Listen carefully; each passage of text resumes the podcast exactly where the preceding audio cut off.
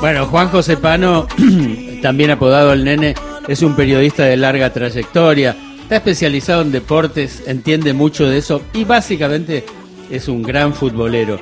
Cubrió mundiales y volverá a hacerlo en el próximo, eh, allí en Qatar. ¿eh? Así que le decíamos, primero que nada, muy buen viaje, muy buena estadía. Eh, que no se exceda ahí en ese lugar que tiene una cantidad de limitaciones. Eso tiene que tenerlo claro el señor Pano. Y ojalá que pueda llevarse muchos ejemplares de su reciente libro que se llama Mitos y Leyendas de los Mundiales, que escribió en coautoría con Oscar Barnade. Hola Juan, eh, este programa se llama Y Vamos, lo conduce Gisela Busaniche y el que talla, el que verdaderamente talla en el tema deportivo, es el señor Santiago Lucía. Nominado los Martín Fierro. Hola, Juan José Pano.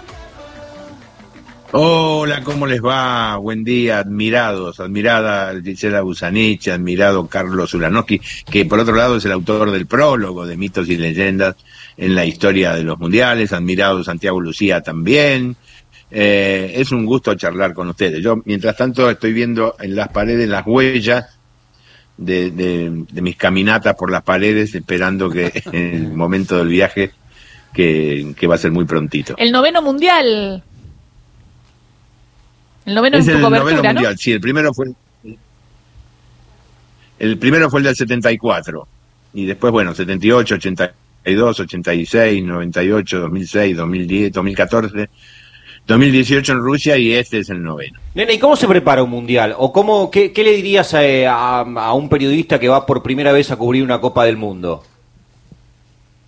Lo primero que le diría es comprate el libro Mitos y Leyendas en la historia de los mundiales. Claro. Vas a encontrar un montón de que vas a encontrar un montón de historias, vas a encontrar historias del, del tipo este salvando las distancias, los abismos, del tipo Las Mil y una Noche de los mundiales. Digo, no va a estar Sinbad el Marino ni Aladino, pero sí hay historias muy, muy curiosas, muy divertidas, muy significativas. Eh, hay, hay puntos de contacto entre, entre el, por ejemplo, el primer mundial y el último, el primero que se juega en una sola ciudad y este también en una sola ciudad. Son los únicos dos casos. Eh, bueno, está lleno, está lleno de, hermosas historias, perdón que pase el chivo, pero em, lo que le diría, respondiendo a la pregunta, es que, eh, que vaya preparado, que vaya, que vaya con, todos los datos posibles y para usarlos en el momento preciso. Hay una frase que siempre decía Osvaldo Ardizone y que uno lo toma como, como frase de cabecera periodística que era vamos y vemos. Cuando uno eh, se preparaba demasiado las cosas, Ardizón le decía, nene, vamos y vemos. Y, bueno, de, eso se trata, de, estar muy atento, de estar con las antenas muy paradas para, para todo lo que, lo que puede ver eh, en el Mundial. ¿no? Y en el repaso de las historias, recién hacías eh, mención, porque hay, obviamente, en el marco de la Copa del Mundo, cantidades de historias que son eh, algunas leyendas ¿Tenés una que, sea la preferida tuya? Pensaba, no sé, en, Barbosa, el arquero de Brasil y el Maracanazo, que es una de las este, historias. ¿Es una de tus preferidas? Sí, sí, por supuesto. Que encima después tiene un, tema extraordinario de, de Tabaré Cardoso, que, termina coronando una historia sensacional. Pero digo, hay muchísimas en las Copas del Mundo, desde el punto de vista político, artístico, deportivo. ¿Vos tenés una historia, nene, que a vos te conmueva por algo particular? Una de las que más me conmueve es precisamente la de Barbosa, ¿no? Quema los palos Barbosas del arco de Brasil, dice la canción de Tabaré, eh, porque es una historia tremenda, terrible, del arquero, que el que fue el arquero de Brasil, que fue un arquerazo, el arquero de Brasil en el Mundial del 50, al tipo le hicieron los goles de la final, y como sabemos, eso dio lugar al maracanazo, Uruguay se consagró campeón, y el tipo este, que quedó, se transformó en un muerto en vida, al, punto que no lo dejaban entrar en las concentraciones de Brasil cuando quería ir a animar a los jugadores, eh, la gente le daba, le daba la espalda, vivió en la, en la miseria más absoluta, en la casa de una cuñada, eh, y decía Eduardo Galeano que Barbosa había muerto dos veces, e, ese día en el 50 y después lo dijo en el momento en que murió físicamente, pero es una historia tremenda, conmovedora, que no habla bien del fútbol, es, la parte que no habla bien del fútbol, precisamente la de Barbosa. Como contrapartida también yo me quedo con la de Obdulio Varela, eh, con la leyenda eh, de que cuando terminó la final, él se fue, todos los jugadores de Uruguay se fueron a celebrar y Obdulio Varela se sentó en, en los bares a tomar vino con los vencidos porque le daba pena cómo los brasileños estaban sufriendo esa frustración. Y, y, el, y el Obdulio Varela, aquel que había dicho los de afuera son de palo, el, el, gran adalid de la selección uruguaya, eh, le dio, dio vuelta a la historia y mostró la otra cara del fútbol, cómo uno puede sentir empatía con el, con el perdedor. Y me parece que esas dos historias del 30 son, son buenísimas. Y después hay muchas otras, pero, pero esas dos historias eh, son como un, este, cuestas en paralelo, son extraordinarias. Bueno, y le cuento a los oyentes y a los compañeros que además, el libro, además de honrar su título eh, generando enorme cantidad de información sobre mitos y leyendas, tiene otras secciones, como por ejemplo el día que, campeones del mundo, el camino que va de Maradona a Messi, los primeros, eh, goles son amores, y, un registro muy, muy, muy detallado de mundial por mundial. Exactamente, ahí hay, hay mucho de, Oscar Bernade también, que es un gran estadígrafo y es un excelente periodista. Eh, y también el libro lo tiene a, a Miguel Rep con sus ilustraciones. O sea, que nosotros decimos que Barnade y yo venimos a hacer el valor agregado a las ilustraciones de rep que tiene el libro y al prólogo de Ulanowski. ¿De qué editorial es el libro? De octubre, ah, de, editorial octubre. Muy lindo. Y es muy lindo regalo para esta época, ¿no? Digo, porque uno se pone de manija con el mundial y entonces se le puede regalar a alguien que ya sabe que hay gente que se pidió el trabajo, se pidió vacaciones para ver el mundial esas dos semanas, ¿entendés? Entonces a ese le compramos el, el, del libro El Nene Pan. Yo ya se lo regalé a mis nietos. Ah, ¿eh? bien. Compré, nene, un ejemplar y se lo regalé a mis nietos. Bueno, eh, acá está Juan José Pano con nosotros. Eh, es un honor, un lujo poder charlar con él, periodista deportivo. Así que abrimos las líneas al 11 3 870 74 85 y nuestro contestador, Cris, por si también se quieren sumar a esta mesa de la Messi... Mesineta. La mesineta. La mesineta. Inauguramos en la sección de la mesineta hacia el mundial que estamos manija. 0810-222-0870. Ese es nuestro contestador. 0810-222-0870. Nene, te corro al seleccionado argentino por una cuestión obvia. Desde tu experiencia en las Copas del Mundo, ¿qué, y desde el costado futbolero, ¿qué equipo te emocionó? ¿Cuándo te conmoviste viendo jugar alguna selección eh, al fútbol en, ese amplísimo recorrido en tu pasaje por los mundiales? Eh, por supuesto, sacando a la selección argentina por una cuestión de, pertenencia lógica.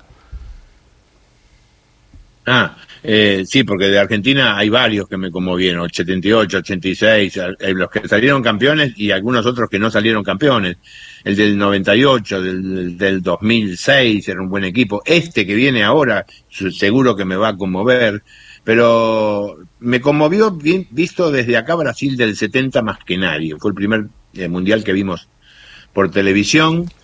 Eh, yo estaba haciendo la colimba y, me acuerdo que vi todos los partidos desde, el hospital militar, que era donde estaba haciendo el servicio militar, y, me, volví loco con ese equipo de Brasil del 70. Y después, ya en la cancha, con Holanda del 74, que no salió campeón, pero fue el mejor del, de ese mundial y tenía un fútbol verdaderamente revolucionario, un, un antecedente de lo que fue el Barcelona de Guardiola.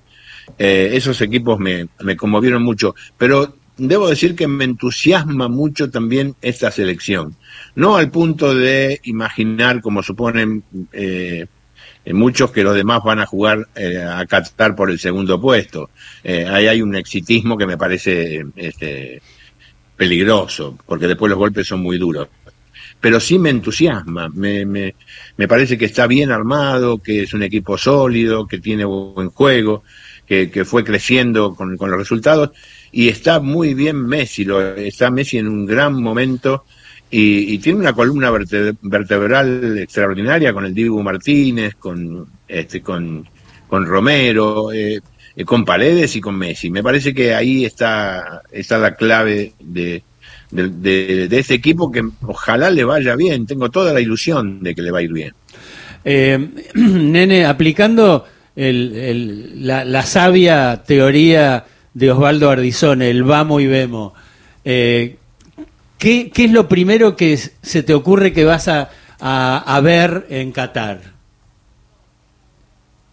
Eh, me imagino que voy a ver algo parecido a lo que vi una, eh, lo que vi en el momento que estuve un ratito, estuve nada más en escala en, en Dubái, eh, me parece que voy a ver un, lujo deslumbrante, eh, me parece que voy a ver o voy a imaginar que eso es producto de una desigualdad también muy grande.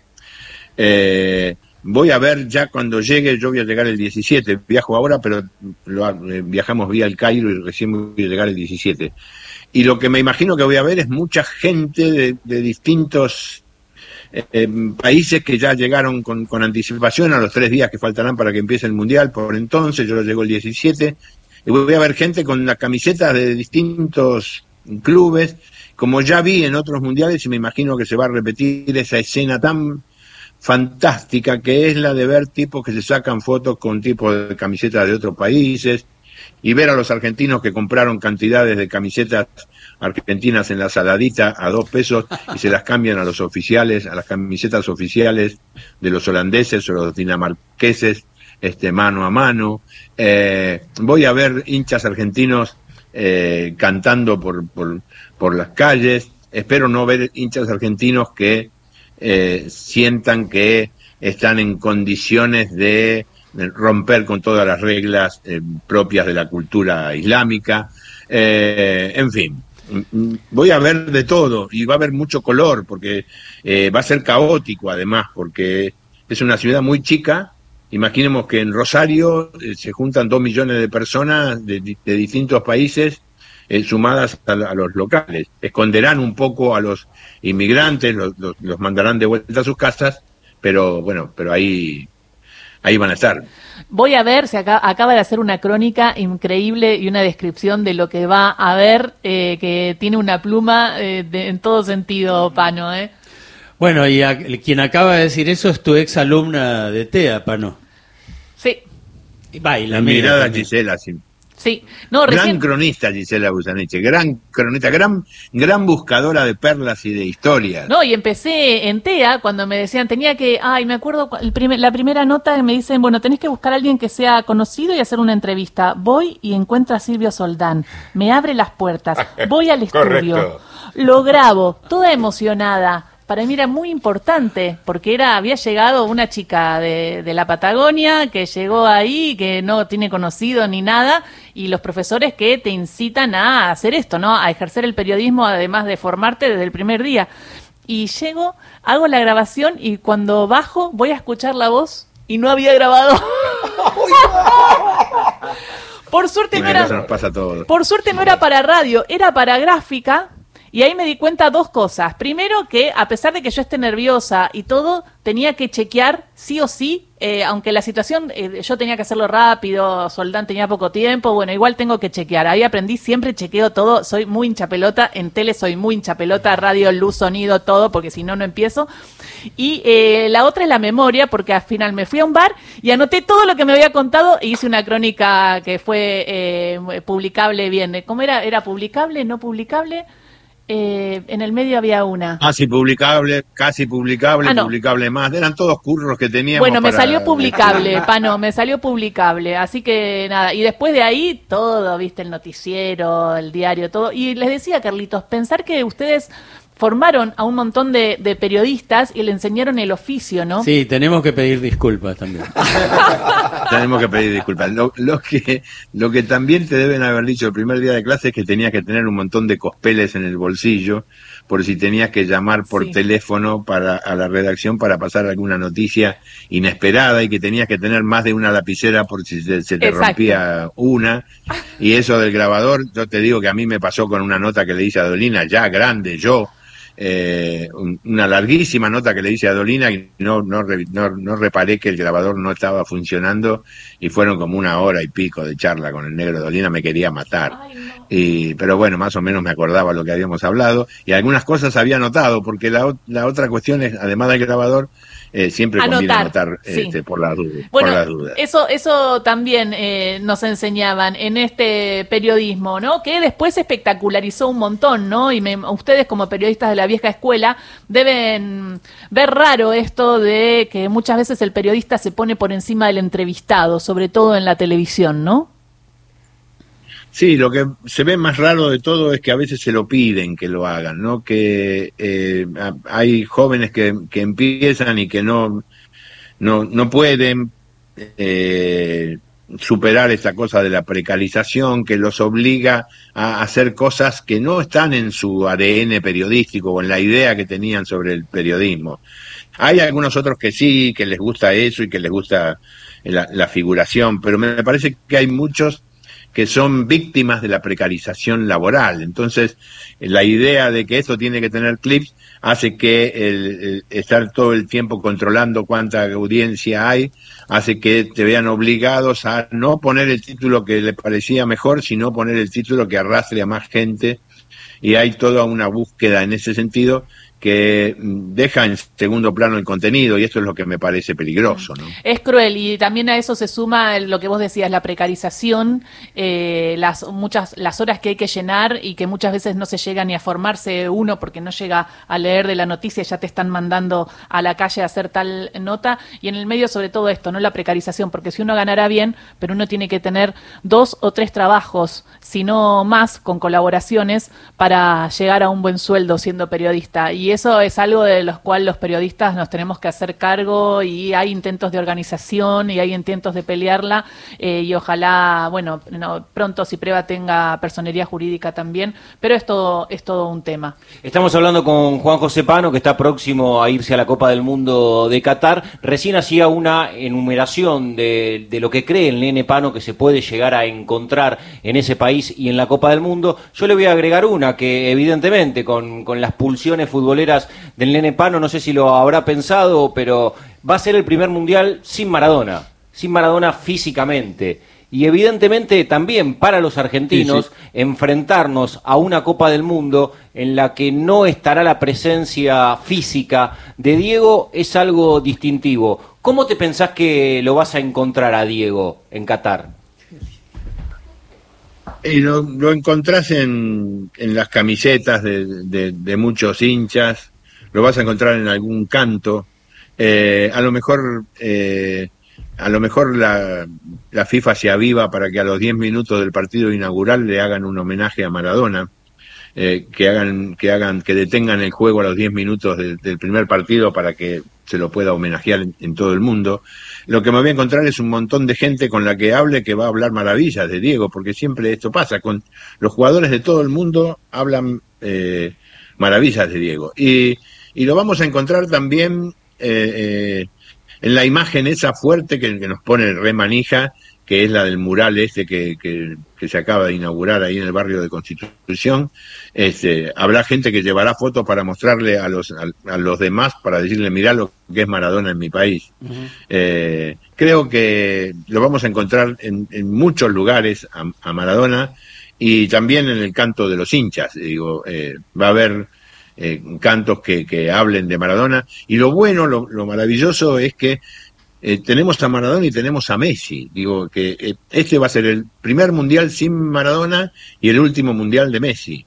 O sea, eh, tenemos que aprovecharlo al máximo para disfrutarlo en, en, el sentido de, lo, de, Messi, ¿no? De lo, de lo que nos puede ofrecer, de lo que nos puede dar ese, ese pibe que, este, que es un genio realmente. nene, ¿ya averiguaste qué diferencia horaria hay con Qatar? Seis horas de diferencia. Más o menos. O sea, los, son seis horas. Los partidos allá son a las siete, a las diez, a las trece. Los partidos acá son a las siete, a las diez, a las trece y a las dieciséis. Y allá son a las, a las seis horas más tarde todos. A las trece es el primero. Yo me manejo, eh, generalmente ayer estaba haciendo justamente el, partido, partido por partido los anoto en, el horario argentino, porque allá me voy a dar cuenta de los horarios, pero lo que tengo que saber es a qué hora, qué hora es en la Argentina, porque em, para, para nuestro trabajo es fundamental pensar siempre hacia, hacia dónde vamos, eh, hacia quién va dirigido lo que hacemos. Entonces los horarios acá son a las 7, a las 10, a las 13, a, eh, a las 13 y a las 16. Argentina juega el primer partido a las 7 de la mañana, el, martes 22. ¡Ay, qué manija! Acá va a estar Víctor Hugo relatando todo. ¿eh? Vamos a tener a Víctor Hugo en Radio Nacional, nene, y estamos así, re manija también los que nos quedamos. Comentando, por supuesto.